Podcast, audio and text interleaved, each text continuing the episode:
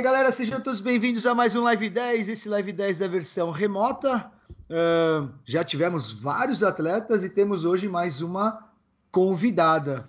Uh, e sempre em companhia do meu do meu agora, que eu tenho que aguentar ele até nos treinos, nos pós-treinos, montando os treinos, Cristiano Fetter. E aí, Fetter, como é que você tá? E aí, chefe, tudo bem? Cara, primeiro de tudo, né? Bom dia, boa tarde, boa noite, né? Não sabemos quando nem onde as pessoas estão nos ouvindo. Então, bom treino, boa louça, uh, bom caminho para o trabalho, se é que eventualmente está indo para o trabalho, né? Mas uh, é muito bom estar tá aí de novo e com uma convidada para lá de especial, né, chefe? É, não, e o cara, e o cara pode estar tá indo para o trabalho mesmo. Ele acabou de levantar, está indo do quarto, indo para ir para a sala trabalhar e ouvindo o podcast. é verdade. Ele está indo ao trabalho, né? Enfim. Bom, temos uma convidada, uma convidada especial, que eu acho que vem fazendo um bom ano, vinha, fez um 2019 muito bom, já, te, já teve boas, boas disputas aí no cenário nacional, e a nossa convidada Ana Paula Silveira, direto de Niterói.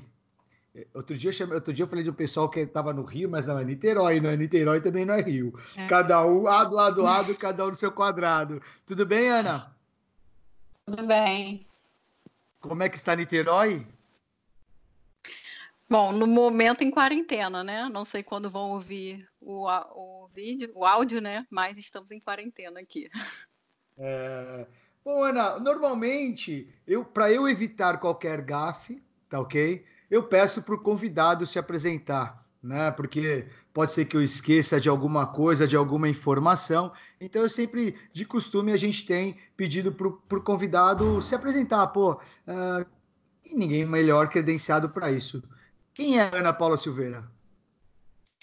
Bom, Ana Paula é atleta amadora, gosto muito do que eu faço, me entrego de cabeça no que eu faço divido meu treino, meus treinos com a minha casa, meus afazeres domésticos, meu trabalho. Sou enfermeira também. Também me meti em fazer outra graduação. Estou fazendo nutrição. E dentro disso tudo, eu tento encaixar meus treinos e um calendário de provas. Oh. Tem quantos anos hoje, Ana? Eu tenho 34. 34. Fetter, Vou deixar você começar hoje, cara.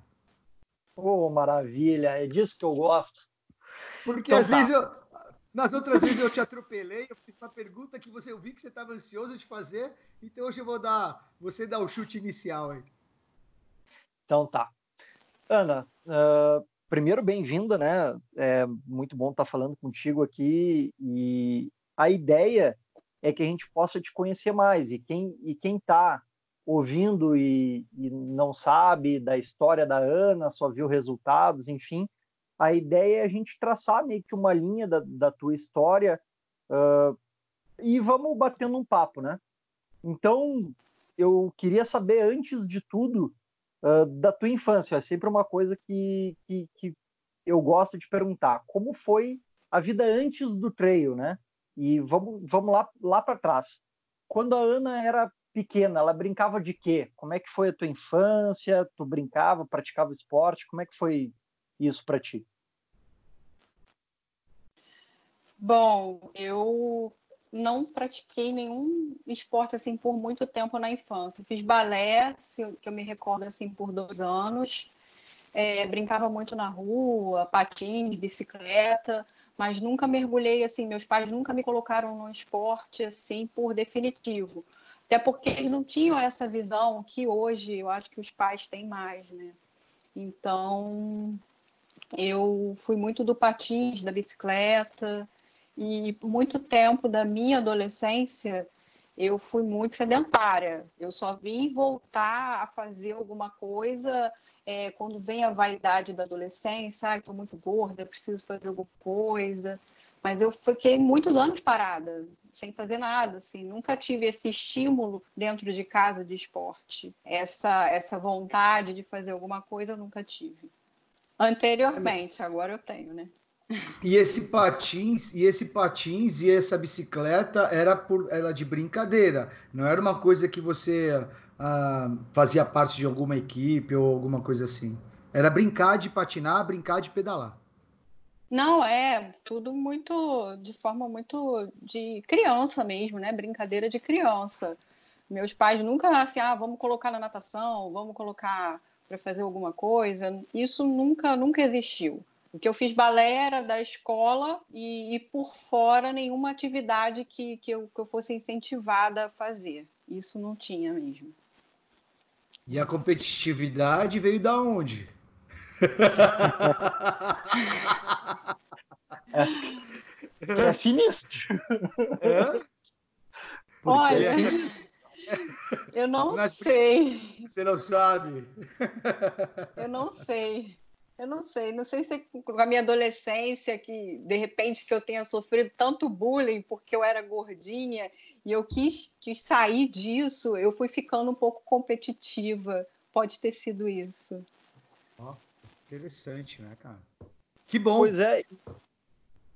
É, que bom. Para hoje, para o esporte, excelente, né? E, Ana, mas assim, uh, tu, tu, falou que começou por, por causa da, de estética, né? Tu era realmente, hoje tu olhando para trás, tu era realmente gorda ou era uma, uma gorda? Eu, falei, eu peguei pesado, mas, mas tu era, tu era acima do peso mesmo Sim. ou era uma, uma coisa que tu, que tu só tu enxergava? Não, eu fui na minha adolescência eu, eu era bastante ansiosa, eu acho que eu adquiri essa ansiedade com. Ainda sou bastante ansiosa, vai. Antes de prova, depois eu falo disso. Eu sou uma pilha. É, eu era bastante ansiosa. É, com separação dos meus pais, eu acho que isso me causou uma, um trauma, alguma coisa que eu descontava em comida. Eu comia leite condensado, isso tudo eu comia. Então eu fui ficando bem, bem cheinha na adolescência. Eu acho que o meu pico maior de peso até com meus 22 anos, eu cheguei a 75. Hoje eu tenho 51. Para minha altura, Caraca. então. É. Sim, sim. Então, eu fui bem, bem cheinha mesmo, bem acima do peso. Tive colesterol bem alto, minhas taxas eram muito alteradas. Isso bem mas nova. Tu, mas tu começou, mas tu começou a, a realmente uh, praticar um esporte, uma atividade física, enfim, uh, depois dos exames ou bem pela estética mesmo? Te olhou no espelho um dia, não, cara, eu tenho que mudar isso daqui. É, assim, eu estava bem acima do peso, aí eu entrei na academia, comecei a fazer luta, porque na época era uma moda que luta emagrecia demais. Aí fui fazer luta, só que eu chegava em casa chorando muito, chorando assim, com 20 e poucos anos eu, eu já estava casada, tava, chorava escondido do meu marido, porque eu tomava muita porrada, tomava muita porrada no Muay Thai. Ah, Muay Thai aí. É, eu chegava chorando, assim, eu, caramba, eu tenho que sair disso, isso é muito ruim. Aí eu comecei a ver a, pessoa, a galera na academia correndo na esteira. Eu falei, pô, isso emagrece. Eu vou começar a correr na esteira. Porque eu era do bem do tipo, que eu saía da academia e, e comia um pacote de biscoito. Eu nunca fui da, da pessoa que, sai, que seguia uma dieta certinha. Então, lá, vou começar a correr. E vi que aquilo ali realmente emagrecia muito e fiquei só na esteira por muito tempo. Essa é a história. Não, uma pessoa normal. Eu acho que como a é. grande maioria das pessoas, como a grande maioria das pessoas, porque, por exemplo, quem te vê hoje uh, e quem vai escutar essa história, até agora imaginava que Ana Silveira foi uma menina que foi atleta desde os 5 anos de idade, super regrada, disciplinada para conquistar o que conquistou até agora. Não é? Pelo menos quem vê de fora e não sabe, imagina que esses principais atletas têm esse histórico, têm esse background esportivo, né? Dentro do, do, do DNA e de toda, de toda uh, a história mesmo, desde a infância. De repente vem uma história diferente e que, pô, é, tudo é possível, né? Tudo é possível. Uh, e qual foi? Você lembra o dia do seu. Uh, do dia do estalo, o dia que você falou assim: isso aqui vai mudar? É, assim, eu. Ou foi o um processo? Ou teve um dia que não. você falou assim: hoje, agora, eu, não, eu vou mudar? Assim, foi um processo, porque eu trabalhava demais, eu trabalhava à noite já e estudava de dia. Eu me alimentava muito mal, muito mal mesmo. Comia, comia quando dava tempo. Às vezes eu ficava três dias sem ir em casa. Então eu comecei a fazer concurso, é, comecei a estudar para concurso. E na época que eu fiz o concurso atual, quando eu fui pegar meus exames, eu falei, pô, eles não vão me deixar entrar. Sim, minhas taxas estão todas. Isso eu já corria na esteira tal. Minhas taxas estão muito alteradas e isso aqui vai, vai me bloquear, né? Então eu falei, ó, tem que mudar e comecei a mudar minha alimentação e consegui entrar. E desde então eu vim, vem tentando manter, e isso é muito a longo prazo, você querer emagrecer, assim, eu vejo muita gente querer emagrecer de um dia para o outro. Sim, tem anos, eu demorei anos, sim, mais cinco anos para conseguir emagrecer, para conseguir criar uma rotina de, de tirar alimentos ruins da minha vida, de criar uma rotina de mais regrada, né? Eu gosto de comer uma besteira de vez em quando, mas demorou muito. É... Boa, só, só, só pegando, pegando esse gancho assim, e na verdade atravessando essa, essa tua linha, tua linha cronológica, hoje tu tá estudando nutrição, certo? Sim, sim. Veio daí também? Veio. Veio, veio da minha vontade de querer de repente ajudar algumas pessoas. O pessoal fala assim: "Não, você vai para nutrição esportiva". E mas eu gosto muito da, da parte das pessoas mais acima do peso, de nutrição clínica, né? Mas também uhum. não, não, não deixo de gostar de nutrição esportiva. É, caraca, ó, tô aqui surpreso, Ana, de verdade. É, muito legal, muito legal essa história. E você lembra dos seus primeiros 10K?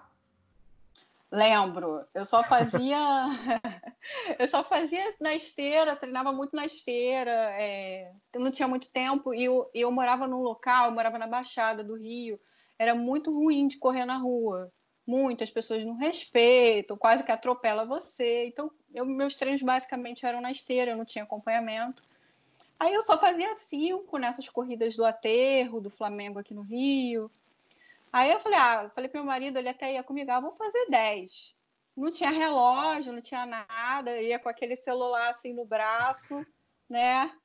E fui lá, fiz 10, não olhei o tempo. Quando eu terminei, eu descobri que eu tinha ficado em segundo na categoria, sei lá, eu acho que eu fiz em 49 minutos. Na época eu nem sabia com o que, que era pace, não sabia nada.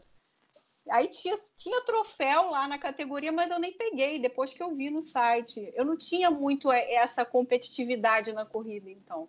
Eu fazia porque era um esporte assim, que eu me apaixonei, mas até então eu não tinha, não aguçou ainda a competitividade em mim, na, até aquele momento.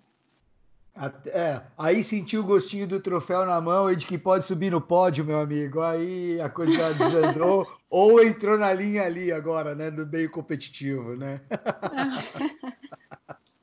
Manda, Fetter. Ana, aí beleza, tu entrou, começou a fazer essas, essas provas, enfim, e começou, começou no asfalto ali, como uma brincadeira, como tu, tu falou, né? Uh, e como é que tu foi parar no, na trilha? Como é, como é que foi? Por que que tu foi? Porque assim, até então, tu, pelo que tu fala, era só uma brincadeira, era só uma coisa para manter a saúde e não tinha algo a mais, assim. Qual foi o, o momento, assim? Como é que tu descobriu isso? Bom, eu fiquei muito tempo correndo só no asfalto, é, sem acompanhamento, né? A gente fazia muito aqueles desafios de aplicativo, quem corre mais na semana. Me machuquei muitas vezes. E eu conheci, na época tinha muito grupo de Facebook, um amigo, amigo até hoje, que ele era de uma assessoria de trail, não tem mais essa assessoria no Rio. E ele falou assim: "Cara, você tem que correr trilha, é muito legal". E me levou um dia para a Floresta da Tijuca. E aí eu não tinha nem tênis de trilha, saí, comprei um tênis qualquer aí de trilha, fui e fizemos, acho que 17 quilômetros, eu fiquei toda quebrada. Eu falei, gente, o que, que é isso? 17 quilômetros em três horas? Como que pode? Falei, não, como que pode um negócio desse? Como que você gosta disso? Só que eu gost... eu reclamei, mas no fundo eu gostei, porque assim, o cenário é totalmente diferente. Você correr no meio das trilhas, assim, é uma coisa surreal. Aí então ele resolveu me inscrever naquela na Exterra Costa Verde, né? Aqui em Mangaratiba, no Rio. Em Mangaratiba, 20... isso. Isso. Eu só que tinha ano feito isso? Foi 2015. Tá.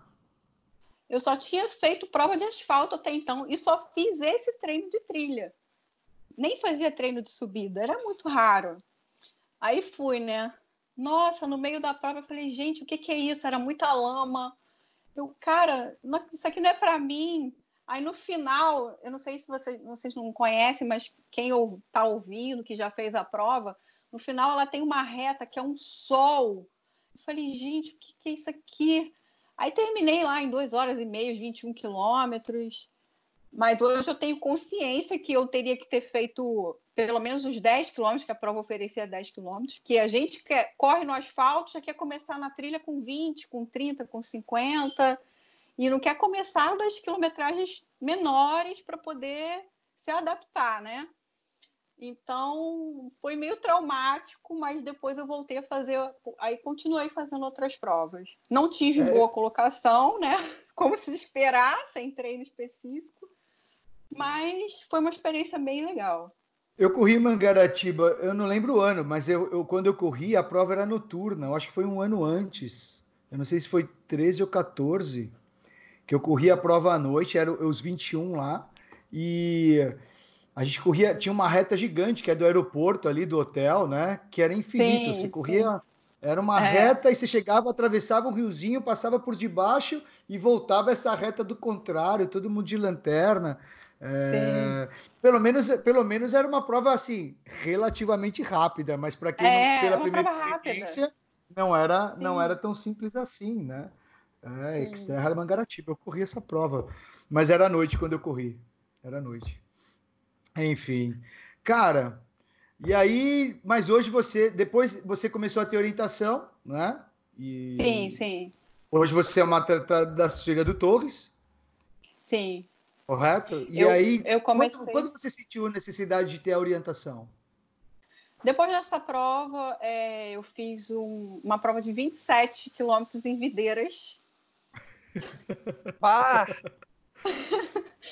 Ainda bem, Ofeta, ainda bem que tá gravado o que ela falou antes, porque mostra a consciência do que ela mudou, né? Não, é, hoje em dia não, hoje em dia eu tenho outra cabeça, né? A gente, a gente começa, a gente fica muito empolgado com, com quilometragem, querer fazer mais. Aí fiz, sofri demais, sofri demais, tive muita cãibra. Uh, terminei, acho que foi em sexto.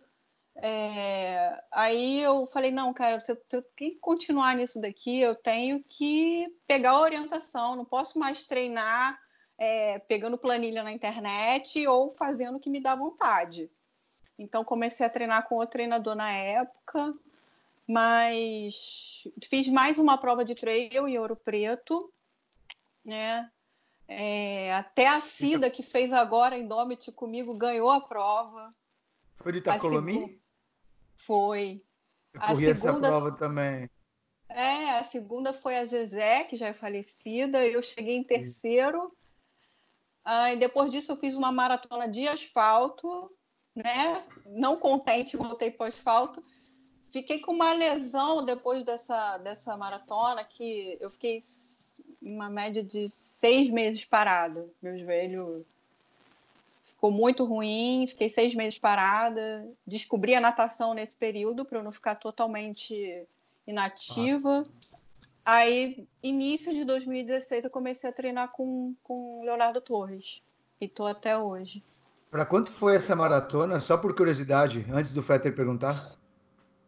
3h45. 5h30. Manda, Fetter. Não, não, a, minha, a minha pergunta ia ser exatamente essa para depois fazer a próxima, porque assim, uh, de alguma forma, por mais que tu tenha parado na trilha de uma forma quase que acidental, assim, né? Não, não foi uma coisa que Sim. tu foi buscar, Foi tipo um convite, tu foi lá, ainda passou mal e ah, é aquela coisa meio de bril, assim, não, eu vou ter que resolver esse negócio, né? Enfim. Sim. E, e, mesmo assim, tu teve boas colocações, assim, mesmo no início, sem treinamento específico. Uh, eu tenho duas perguntas para ti nesse sentido. Uma, a primeira é, é, se desde a primeira vez que tu foi para a trilha, por mais que tu tenha a, acabado destruída, tu já tinha certa facilidade e a segunda pergunta é se nessa época uh, tu tinha uma boa velocidade, porque a tua, a tua, tuas colocações foram, foram boas, principalmente para quem está iniciando. É, na época eu não fazia muito treino específico de velocidade, né? É, iniciante gosta muito de rodagem, né? Quanto mais a gente roda uhum. na semana, melhor. Não tinha nenhuma, nenhum treino de velocidade. E eu acho que eu gostei da, da trilha, do desafio da subida, é, é, por uma questão de. Eu, eu, a minha adolescência toda eu subia, porque minha mãe mora num lugar muito alto, com muita ladeira. Então, para chegar na casa dela, eu tinha que subir umas três a quatro ladeiras todo dia. Eu chegava da, do colégio, tinha que subir três, quatro ladeiras a pé. Sempre então, isso, tem, isso daí Sempre era muito comum para mim. Ó, Ana, teve gente aqui que já falou com a gente que tinha que correr para ir para a escola, tinha gente que tinha que correr para ir não sei aonde, tinha gente que, mesma coisa, tinha que chegar no alto ou tinha que descer para pegar alguma coisa. Sempre tem essa, hein, Feta? Sempre tem, sempre tem alguma coisinha lá escondida. Eu, go eu gosto de descobrir isso. É, sempre tem uma coisinha guardada, porque o treinamento ele não começa o dia que tu botou o pé na trilha. Ele começa no dia que tu nasceu. É, por esse, por esse ângulo, todo mundo já vai imaginar que eu sempre nasci num lugar plano, tranquilo, numa planície gigante. né? Que eu vivia em condomínio e, e, e, em rua, e num lugar muito, muito planície, sem nenhuma subida, sem nenhum aclive. é, sempre tem esse histórico, sim, de verdade. Se a gente pegar os bate-papos que a gente tem feito, quando vai puxando o histórico lá atrás, tem é, sempre essa alguma coisa que colabora para a performance deles no dia de hoje. Né? Não, ó, você ah, pode deve ter... Oi? Pode deve falar, Ana. Ser, acho que se for contar hoje, eu acho que dá uns dois quilômetros, assim, do ponto de ônibus, aonde hoje em dia tem ônibus onde ela mora, né? É, dava uns dois quilômetros subindo bem, assim, bem inclinado, assim, inclinação boa. Mas eu não tinha noção que isso poderia me ajudar de alguma forma, né? É... Hoje tu subiria correndo? Isso é uma para saber o grau de inclinação. Dá para zerar a chegada na casa da mãe hoje ou não? Vou tentar. Vou tentar qualquer dia. Ó, oh, tá feito, tá feito o desafio do.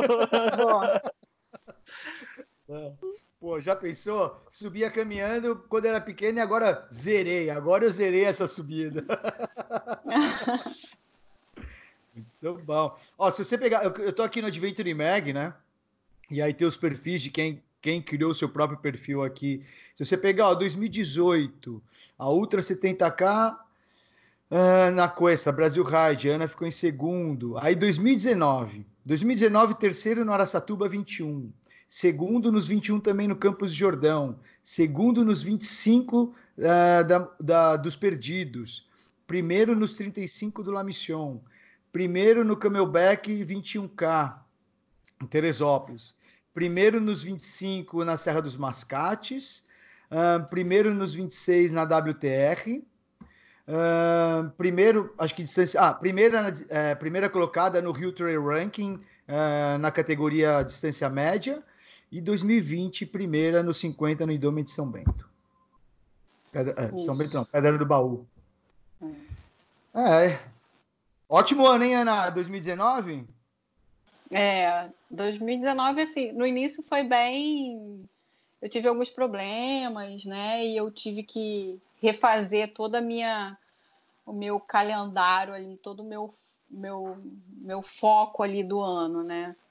Mas no final tudo deu certo, né? Deu certo. Pensar, né, que em cima do que você tinha planejado para 2019, que eu sei que a gente havia conversado um pouco antes, uh, que era o, o circuito sul-americano acabou não dando certo. No final, foi um ótimo ano. É, sim, eu, eu tinha em mente fazer o circuito sul-americano e o Skyrunning. É, não deu certo, é, eu tive prova cancelada, outras provas não computaram no circuito e eu de, resolvi deixar para lá e me focar só no, no Rio Trail Ranking e no Skyrunning. Muito bom, e... muito bom. Bom, Ana, aí, aí só, só voltando para a gente chegar na, na, agora, depois, nos teus resultados, enfim, e aí falar um pouquinho mais da questão de performance, só deixa eu voltar uma casinha, porque aí tu começou a ser orientada especificamente para trilha, certo? Sim. E como é que como é que foi assim, tipo, essa mudança de treinamento, de cabeça, enfim, porque tu começou a realmente te focar nisso. Como é que porque ninguém fica bom do dia para noite, né? Como é que foi isso para ti? Bom, é... eu comecei a treinar com, com, com o meu atual treinador em 2016 e a única coisa que ele falava é que, como eu vim de uma, tinha vindo de uma lesão que fiquei bastante tempo parado, é que eu teria que voltar duas casinhas, fazer provas curtas. Você quer fazer trilha? Não, você vai fazer prova curta. Você vai aprender a correr na trilha primeiro. Então eu fiquei fazendo aquele circuito carioca de montanha, as provas curtas, né? E fiquei muito tempo fazendo prova curta. Eu só fui fazer uma prova de prova de prova curta, falando de 8 quilômetros, 10 quilômetros. Eu saía de casa assim para viajar para fazer 8 quilômetros. E eu falo hoje em dia que isso é super válido. Isso foi super válido. Se tiver que fazer de novo, eu vou fazer. Porque é, é, não deixa de ser um aprendizado para gente, que cada terreno é um terreno. Aí fui fazer uma prova mesmo de 25 quilômetros em julho que eu fiz dupla com outro rapaz da equipe na XC Itaipava. E depois fiz a Xterra de novo, Costa Verde. Mas passei praticamente todo o ano de 2016 sem sair dos 20, 25 quilômetros. O máximo que eu fiz foi 25 quilômetros. Mas no início do ano, só provas curtas.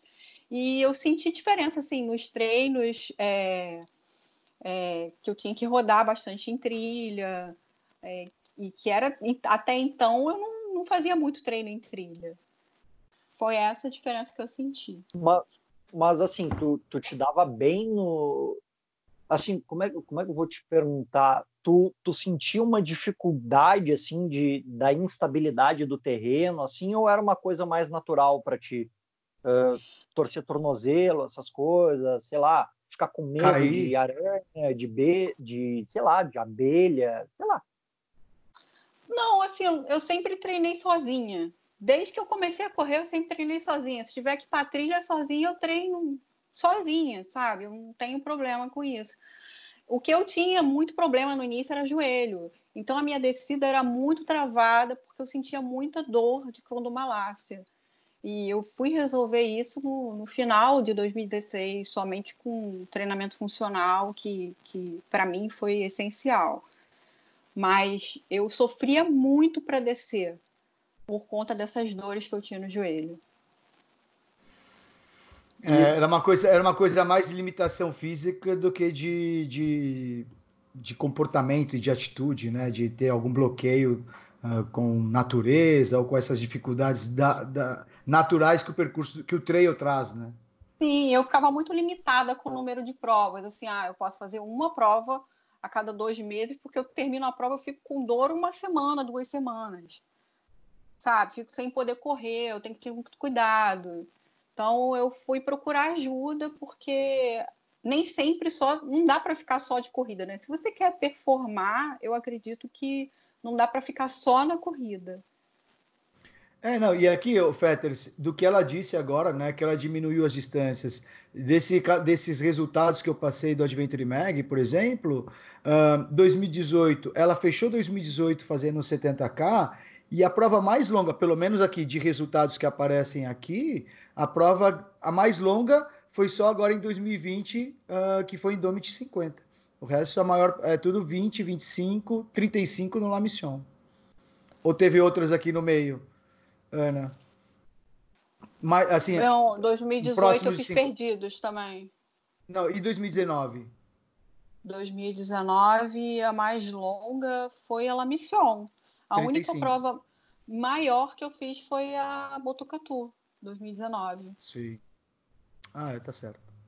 Ó, é isso aí. Pois é, Muito mas bom. assim, e por que que tu, porque de alguma forma, pelo menos uh, eu tô aqui no, eu olhei aqui no, no Adventure Mag também, mas por que esse salto, assim, qual, qual foi o negócio, o que que te deu na cabeça porque tu estava fazendo provas curtas, ah, vou fazer Botucatu, qual foi o, o que que te deu?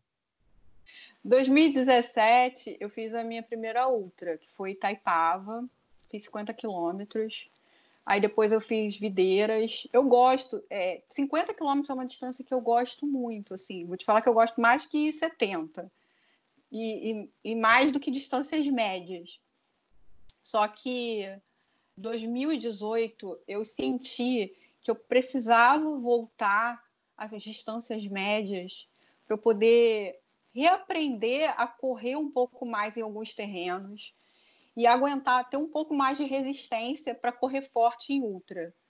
Eu senti isso, é, principalmente nos perdidos. Eu sofri muito na maratona dos perdidos. Eu eu fui segunda colocada, mas assim, eu não fiquei nem um pouco contente com o meu, meu tempo. Não mudaria a minha colocação, porque a Letícia ganhou, a Letícia é um fenômeno, assim. Mas eu fiquei descontente com a minha prova. Eu fiz uma prova muito ruim, eu me senti muito mal. E naquele momento, por mais que eu tenha feito Botucatu em 2018, eu senti que, assim, pô, 2019 eu tenho que mudar. Eu tenho que voltar para as distâncias médias, eu tenho que, eu tenho que melhorar mais a minha, a minha técnica, o meu modo de correr na trilha.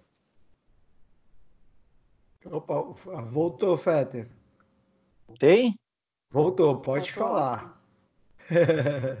Não, deu um tibum aqui no celular. É.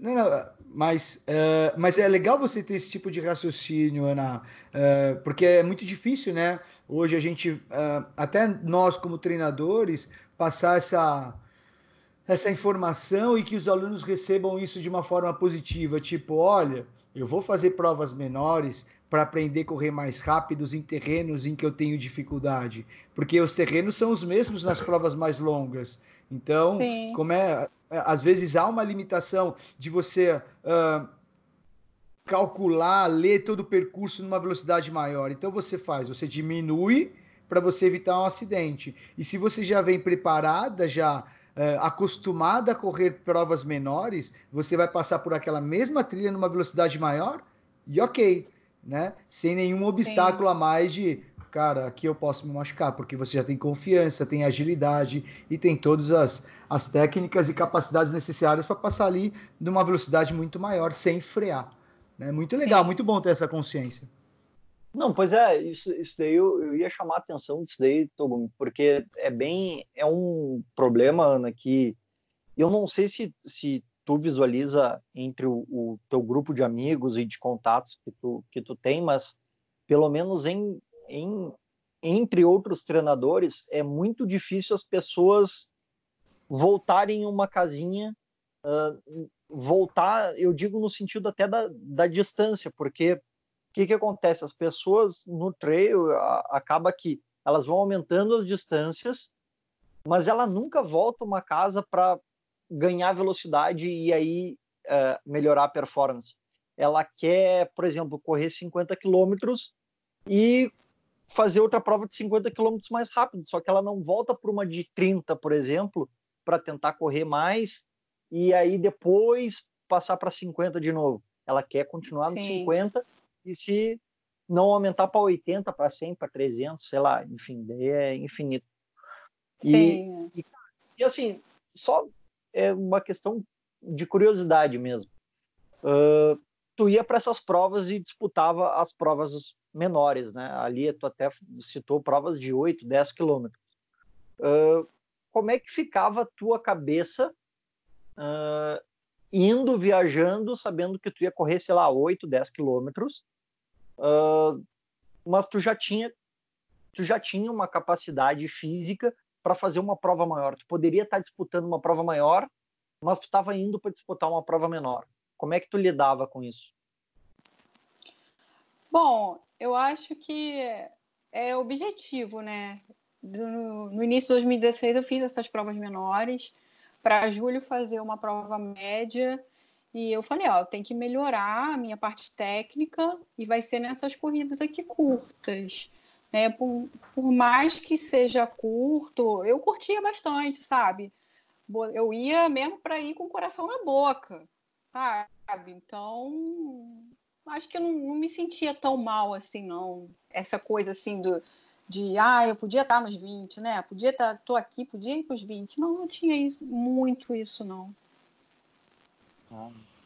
É outra cabeça. Aqui, é, é, como cada um é cada um, né? Cada um se, é, tem a sua forma de lidar com a coisa, né? Enquanto outros ficariam pilhados e malucos. Não, mas, mas Togumi, isso que me chama atenção, assim, porque as pessoas que performam melhor, elas pensam muito parecido. As pessoas que, que entre aspas, eu vou usar, não chegam lá ou tipo não estão brigando pela frente, elas muitas vezes elas não chegam não porque elas não, te, não têm capacidade, é porque elas não têm a cabeça e a paciência para passar pelo desenvolvimento necessário, que é o que a Ana acabou passando, né? É, é, um pouco também, Ana, você não sabe, mas quando nós entrevistamos os meninos do e as meninas, né, para fazer parte do projeto do Under 25, uma das questões que nós fizemos, que nós fizemos para eles foi: vocês estão preparados para fazer o que vocês não gostam ou o que vocês não querem, né? Porque e é isso, né? Às vezes é difícil a pessoa ela assumir esse ela absorver e falar, cara, eu não estou afim de fazer isso hoje, mas eu tenho que fazer, ou eu não quero fazer, eu não acho que é legal, mas eu preciso acreditar num processo e eu vou fazer né? E, e, e ter esse, essa consciência é muito difícil de encontrar. É. Eu acho que, assim, são fases, né? Oi, pode falar. Não, você teve a fase rebelde também ou não? Já, já eu tenho as fases rebeldes, assim, tipo, que tem ah, nada na planilha, mas eu preciso esvaziar a minha mente. Ou, você é aquelas que também quer fazer 50% a mais? Eu estava me sentindo bem e resolvi correr o dobro do que você me pediu. Tem isso também? Não, não, o dobro não. Mas assim, sempre passa um pouquinho, passa um pouquinho, mas o dobro não. Ah, é só aos poucos, né, Feta? Com o decorrer dos minutos e do podcast, a gente vai tirando as coisas das pessoas, a gente vai buscando aquela, aquela, o momento que dá aquela relaxada para eles não vão perguntar disso. Já passou? Aí vem. Aí tá desarmado. É. É igual ela que fez luta, sabe quando o cara tá no jiu-jitsu, o cara, pô, agora o cara vai vai sair, ele relaxa, no que relaxa, inverte a posição e toma uma, aí é agora. Muito bom. Ana, Ana, e como é, e como é que tu, assim, hoje tu, tu, tu falou que a prova ou a distância, vamos dizer assim, que tu, que tu prefere, enfim, é 50 quilômetros. Mas como é que tu te sentiu nesses 70 quilômetros lá da Brasil Ride, que é, um, é uma prova que ela te deixa correr, né? Ela te deixa correr o tempo todo, basicamente. Como é que foi isso para ti, assim? Como é que é, como é que é a característica da Ana? O que, que ela prefere mais? Uma prova mais travada ou uma prova que te deixa mais correr? Assim, que que, como é que tu vê isso? Olha, eu gosto de prova travada. As provas é, mais travadas, mais técnicas, eu gosto mais. Mas as provas é, mais roladas, tipo Brasil Ride, elas são um desafio para minha cabeça. Desafio de treinamento e desafio de estar tá ali ver o relógio passar de 50 quilômetros, tem mais 20 de estrada para fazer. Isso é por isso que eu resolvi fazer novamente, porque ela é muito mental, né? Eu consegui encaixá-la novamente. Mas... Ana, ah, não, desculpa, manda fé, manda, vai lá, Fetter.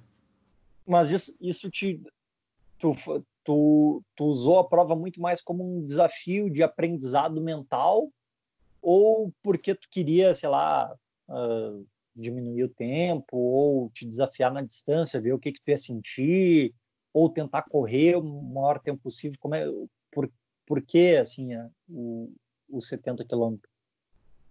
Bom, eu fui novamente para tentar baixar meu tempo. E, e mais para desafio mesmo de trabalhar minha cabeça para essa parte, porque ali você, eu, você corre 70 quilômetros sozinho, praticamente. Tem horas que você não tem, não tem ninguém do seu lado. E isso é.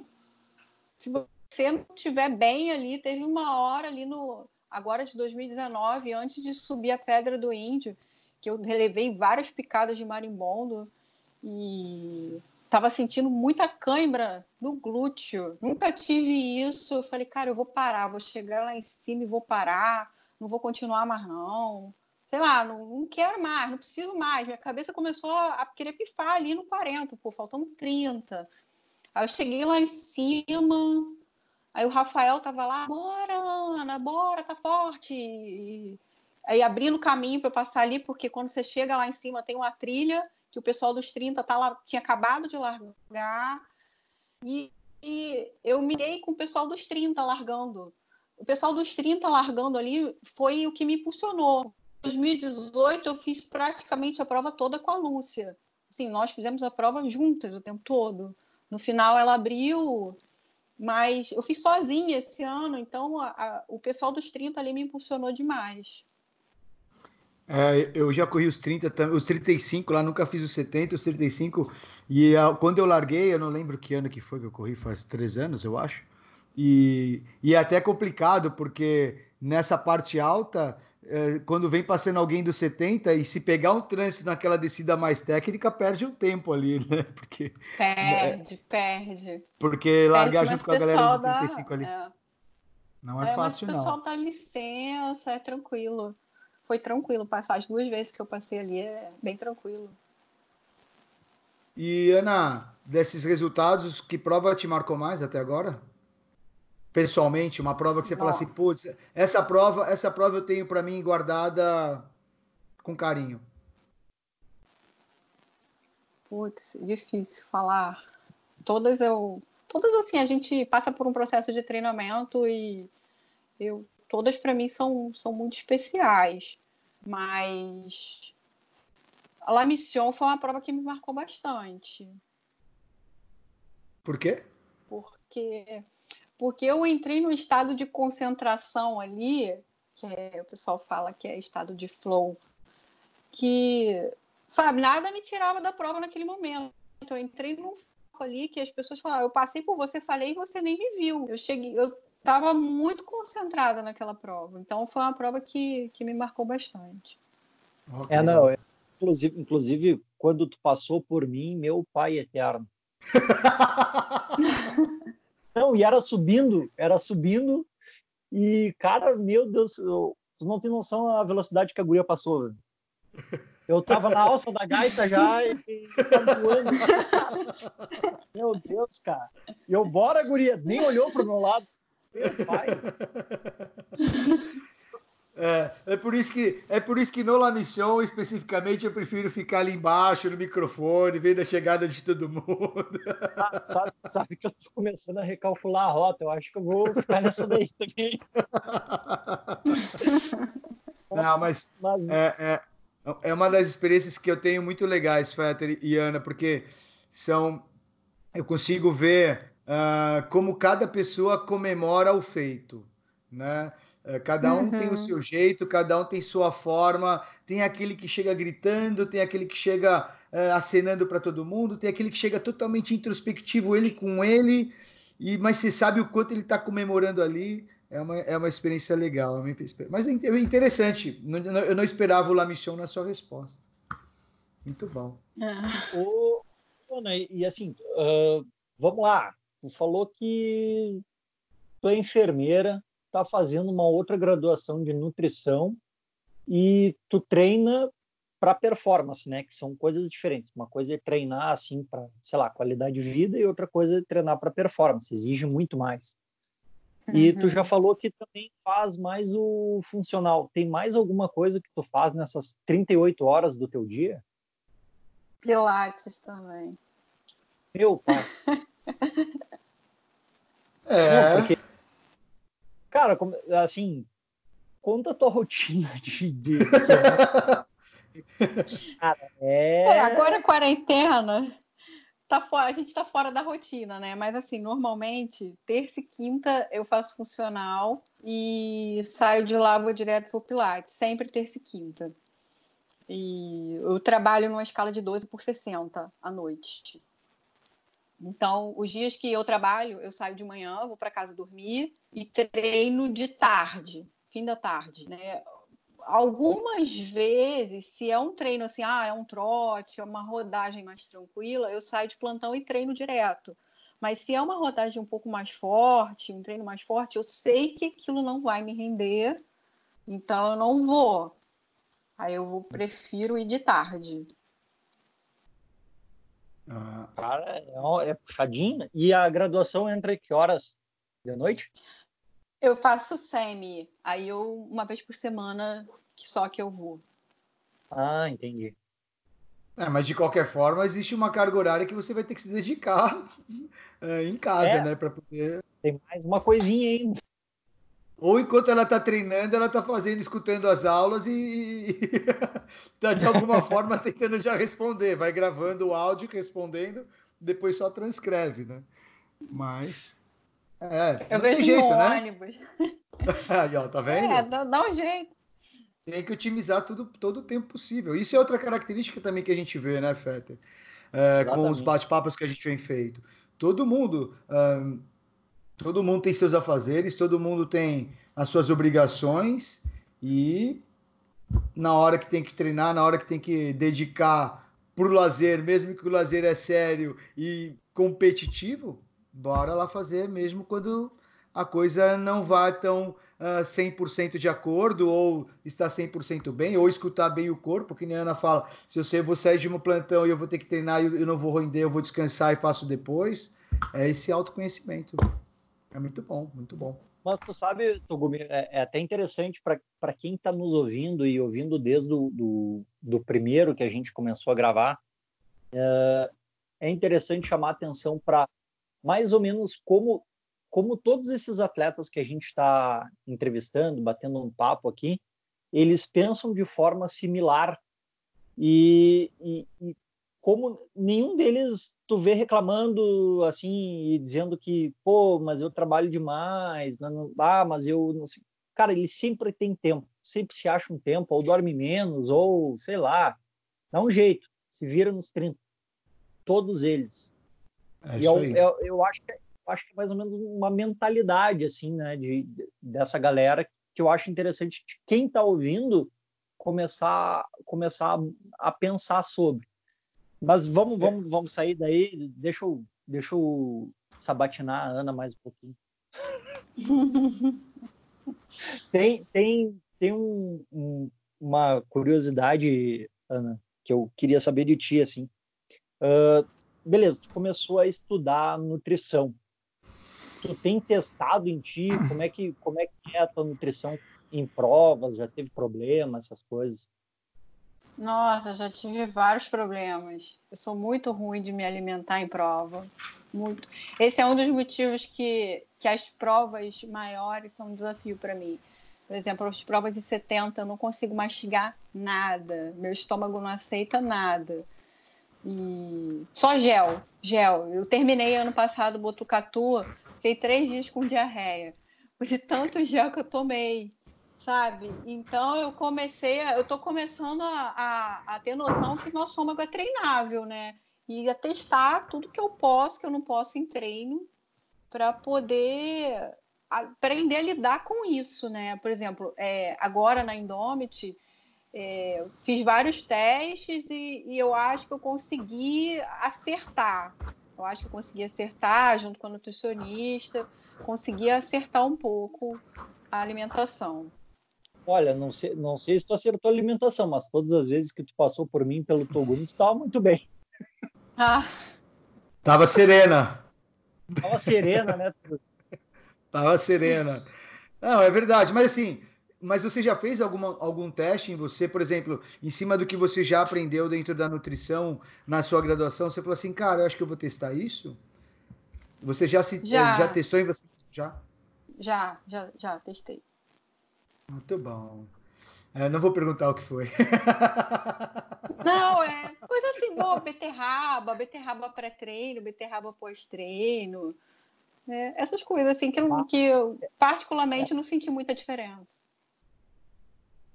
Mas e tu conseguiu comer beterraba pré-treino? Ah, eu bati com eu bati com água de coco.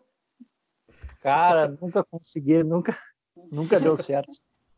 Olha, eu, muitos já sabem, eu sou, eu sou daqueles que as saladas, as, as leguminosas, para mim, poderiam vir em cápsulas. Sabe? Me vê três cápsulas de alface, duas de cenoura e uma de tomate, coloco na boca, empurro com água e beleza. Não, cara, porque assim, eu já, eu já, já estudei alguma, alguma coisa, até porque o laboratório, quando eu fazia iniciação científica, estudava a coisa da, do suco de beterraba e eu sempre, pô, é uma coisa legal, só que, cara, nunca deu certo. Pré nunca deu certo. Não tem condição. Hum. Tem que estar em casa. eu estou esperando você fazer uma pergunta que você não fez até agora. Eu vou te dar cinco segundos para você tentar adivinhar qual é, porque senão eu vou fazer. Ah, não, não sei, eu acho. Então eu então, vou fazer. O Fetter fez pergunta já para outros atletas e eu vou fazer para você, já que ele não lembrou agora. É, Ana, qual foi a atleta que foi mais difícil para você? Isso aí. Por exemplo, numa prova, qual foi a atleta que te deu mais trabalho?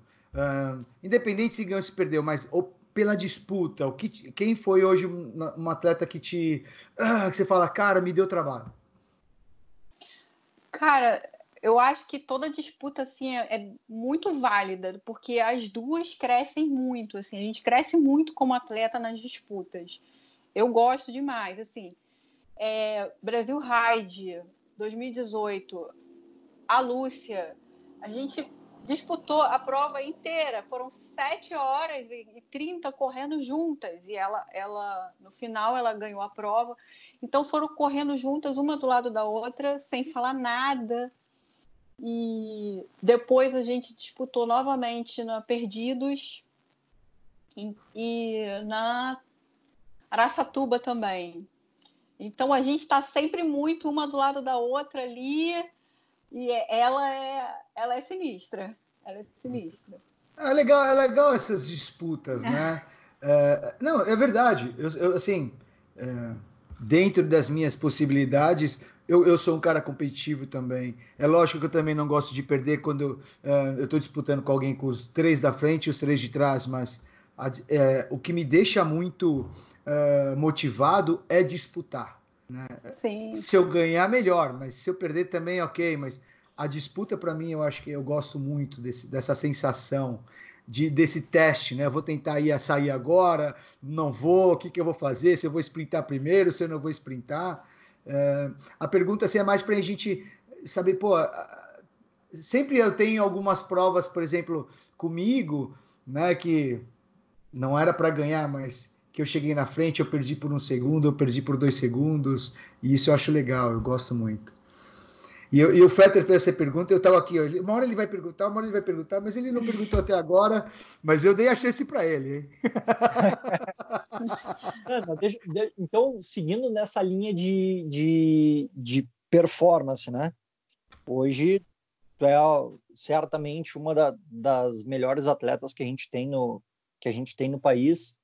E como tu vê assim o, o, o treino feminino assim, o, como é que como é que tu tá vendo hoje a evolução do treino feminino? Uh, tu acha que as meninas uh, historicamente uh, não têm uma característica de se enfrentar muito, que é diferente dos homens, né? como é que tu tá vendo isso hoje em dia? Porque ao menos na Pedra do Baú já teve um, um card melhor? Como é que tu está vendo tudo isso, o, o treino feminino, a evolução? Enfim, fala um pouquinho sobre isso. Bom, eu acho que a gente precisa se enfrentar mais. As provas precisam, a gente precisa ir nas, sempre nas, naquelas provas maiores, né? Se enfrentar mais, né? É, até um, eu vi um post de, de alguém falando, não, as mulheres também precisam treinar mais juntas, porque você vê os homens, eles treinam juntos, mulheres também precisam treinar juntas. É claro que não dá para a gente se todo mundo treinar, todo mundo tem responsabilidade, treine um horário maluco, mas quando desce, a gente precisava treinar mais juntos. Já, eu já chamei algumas meninas, assim, ah, quando a gente puder, a gente treina. Eu acho que essa união da gente que, que vai fazer a gente evoluir é, cada vez mais no trail. É, não, e, e tem aquele pódio que para mim é um dos mais legais dos últimos tempos do, do, do, das provas femininas, que foi Imperdidos né? Exatamente. Que se eu não, é, era, eu, eu, não lembro assim a ordem, mas tava você, Araçatuba. a Lúcia, Araça, Araçatuba, isso, Araçatuba. Essa Sim. prova, esse pódio foi espetacular. Esse pódio foi, foi demais. Essa prova, assim, acho que a gente nem pensou naquela prova. Ninguém pensou em nenhum momento ali. Foi disputa assim do, do início ao fim da prova. E você e, e também ninguém se falava ali durante a prova? Não, não. Ninguém se falou, assim, a prova foi. Foi, foi ca... Não, mas é muito engraçado isso, Fetter, porque quando a gente escuta os, os meninos falando, eles conversam entre si durante a prova. Mas as meninas a gente não vê tanto. Né? É, é, mas pelas, pelas histórias que a gente ouve, por exemplo, eu, eu, tem história uh, KTR Ilhabela 2018. Juninho e, e, e Celinho conversando ainda no trecho de asfalto, pararam os dois no bar para tomar Coca-Cola juntos, no meio da prova. e depois foram os dois que disputaram a chegada ainda no final da prova, né? Uh, enfim, mas para você ver, né, que cada uh, são características. Não estou generalizando no masculino e feminino, mas são características distintas das histórias que a gente vê, né? Porque a disputa ali era entre cinco meninas tops né? Qualquer uma ali uhum. podia ganhar a prova e a disputa acirrada Sim. ao extremo, que é legal, que é muito bom. Isso Sim. deveria realmente acontecer pelo menos quatro vezes por ano. Também acho. Eu também acho. Não, igual em Domit São Bento, em Domit São Bento, quando foi seletiva Uh, eu só falava para o pessoal que vinha perguntar para mim, eu falei, eu quero que vocês se matem. É isso que eu quero. Explodam lá e vamos ver quem, quem chegar no final chegou. É eu aí. ajudo a carregar o corpo de quem ficar para trás, não tem problema, mas que vocês se matem lá. muito bom, muito bom. Mais alguma aí, Fetter? Uh, não, só pegar uma que, enfim, Ana, hoje tem um, um, projeto novo da, da ON com a Solo, que inclusive foi, foi o Togumi que, que ajudou a, a criar esse, esse projeto, uh, que é o Trail Elite Project, que é o TEP, né? Uh, como tu vê, assim, tu foi uma da, das escolhidas, né? Uh, é tu e o Juninho, então tem um representante masculino e uma feminina, e tu é a feminina. como é que tu vê a, a fase do trail hoje na questão de apoio, enfim, de patrocínio? Uh, tu acha que pode crescer? Tu acha que tem oportunidade? Não tem? Como é que tu vê isso, esse cenário? Bom, eu acho que aquilo que a gente sempre fala, né, com, com a questão da galera que de blog, as marcas deixaram um pouco, algumas marcas deixaram de olhar um pouco para o pessoal que busca performance para olhar o pessoal que, que faz propaganda, de blog, enfim. É, eu acho que a gente tem que se adaptar a isso. Né? Eu, não, eu não tenho muito tempo de ficar tirando foto, mas o que eu sempre posso fazer, eu estou fazendo. É, a gente tem que tentar se enquadrar nesse perfil. Não estou falando de ser um blogueiro, mas tentar o mínimo de se enquadrar nesse perfil para poder conseguir alguma coisa no mercado também. Né? Porque eu acho que a questão da marca é uma troca. E é isso que a gente tem que tentar buscar. É, não tem, não tem muito como fugir disso, né? Tem um, sim, são conversas internas até que eu, que eu tenho com, com o Togumi, assim, cara, uh, não tem, uh, a marca ela quer vender, certo? Uh, não adianta, não existe filantropia. O atleta, ele infelizmente não pode só achar que a marca tem que dar algo para ele e ele só, hoje em dia, hoje em dia, por incrível que pareça, só resultado não, não resolve tu tem que ter um outro tipo de, de, de como é que é, ter a moeda de troca para o patrocinador, que é também é tirar uma foto, é fazer né, alguma coisa assim que é extra do teu resultado, da tua performance, mas que hoje em dia o mercado é assim, né? Não adianta a gente ir com. É, Faz parte hoje do escopo, né? É, é hoje muita pessoa fala assim, ah, eu não vou tirar uma foto assim, vão falar que eu sou blogueiro. Gente, mas assim, é a marca que está te apoiando no momento. Você tem que postar, assim, e tem que, tem que fazer mesmo. Não é o que os outros vão pensar, é o que a gente tem que fazer. É, nesse caso, assim, é que tem essa palavra blogueiro, né? E, e até. É. é a gente tem que desmistificar um pouco isso, né? Blogueiro, influenciador. na verdade, somos garotos propagandas também. Eu acho que o mais importante de tudo é, é de você trabalhar ou dentro da possibilidade de você ter parcerias e trabalhar com produtos e marcas que você gosta, que você acredite. Porque uh, uma das palavras que o pessoal fala hoje, nesse, que as pessoas falam nesse meio, é autenticidade. Né? Não adianta eu falar de um produto que. Uh, ou expor um produto em que eu não acredito, porque isso vai ficar muito Sim. ruim, vai ficar falso. Né? Então. Sim. Uh, mas tirar um pouco disso, tirar. Hoje faz parte da, do escopo que o atleta tem que ter, trabalhar essa, essa imagem dele de uma forma mais mais amplificada, deixar um pouco mais exposta, mesmo quando a gente não gosta muito. Né? É, é. E, e, assim, né, Togumi, eventualmente algum atleta vai, vai ouvir assim, e, e, eu não escondo de ninguém, não tem, não tem muito problema de falar isso. Cara, eu não vejo problema nenhum em, em muitas vezes o cara não saber fazer. Tu pode não saber fazer, mas eu tenho certeza absoluta que tu conhece alguém que pode te ajudar. Então, Sim. eu acho que não custa nada, né? A Ana falou, pô, não tenho muito tempo de, de, de ficar postando, se, se, preocupando muito com isso. Tudo bem, pô, a Ana, a gente conversou aqui, ela tem uh, 38 horas no dia dela, beleza. uh, cara, uh, eu tenho certeza que, pô, ela foi, foi fazer um treino num lugar legal, tira uma foto, não, isso não vai fazer diferença tira uma Sim. foto para depois, sabe? Eu acho que não custa nada. E se ela não souber fazer, vai ter alguém perto dela que vai saber fazer. Tanto que tem um, tem um, um, um rapaz, um, não vou falar quem é para não expor o guri, o cara, o cara não sabe mexer em rede social, ele não, não, sabe, ele é muito humilde. Quem faz as postagens dele são os filhos dele, porque ele não sabe lidar com o telefone. Então, okay. assim, é, alguém vai saber fazer. Não tem Mas, problema. Enfim, não tem problema nenhum.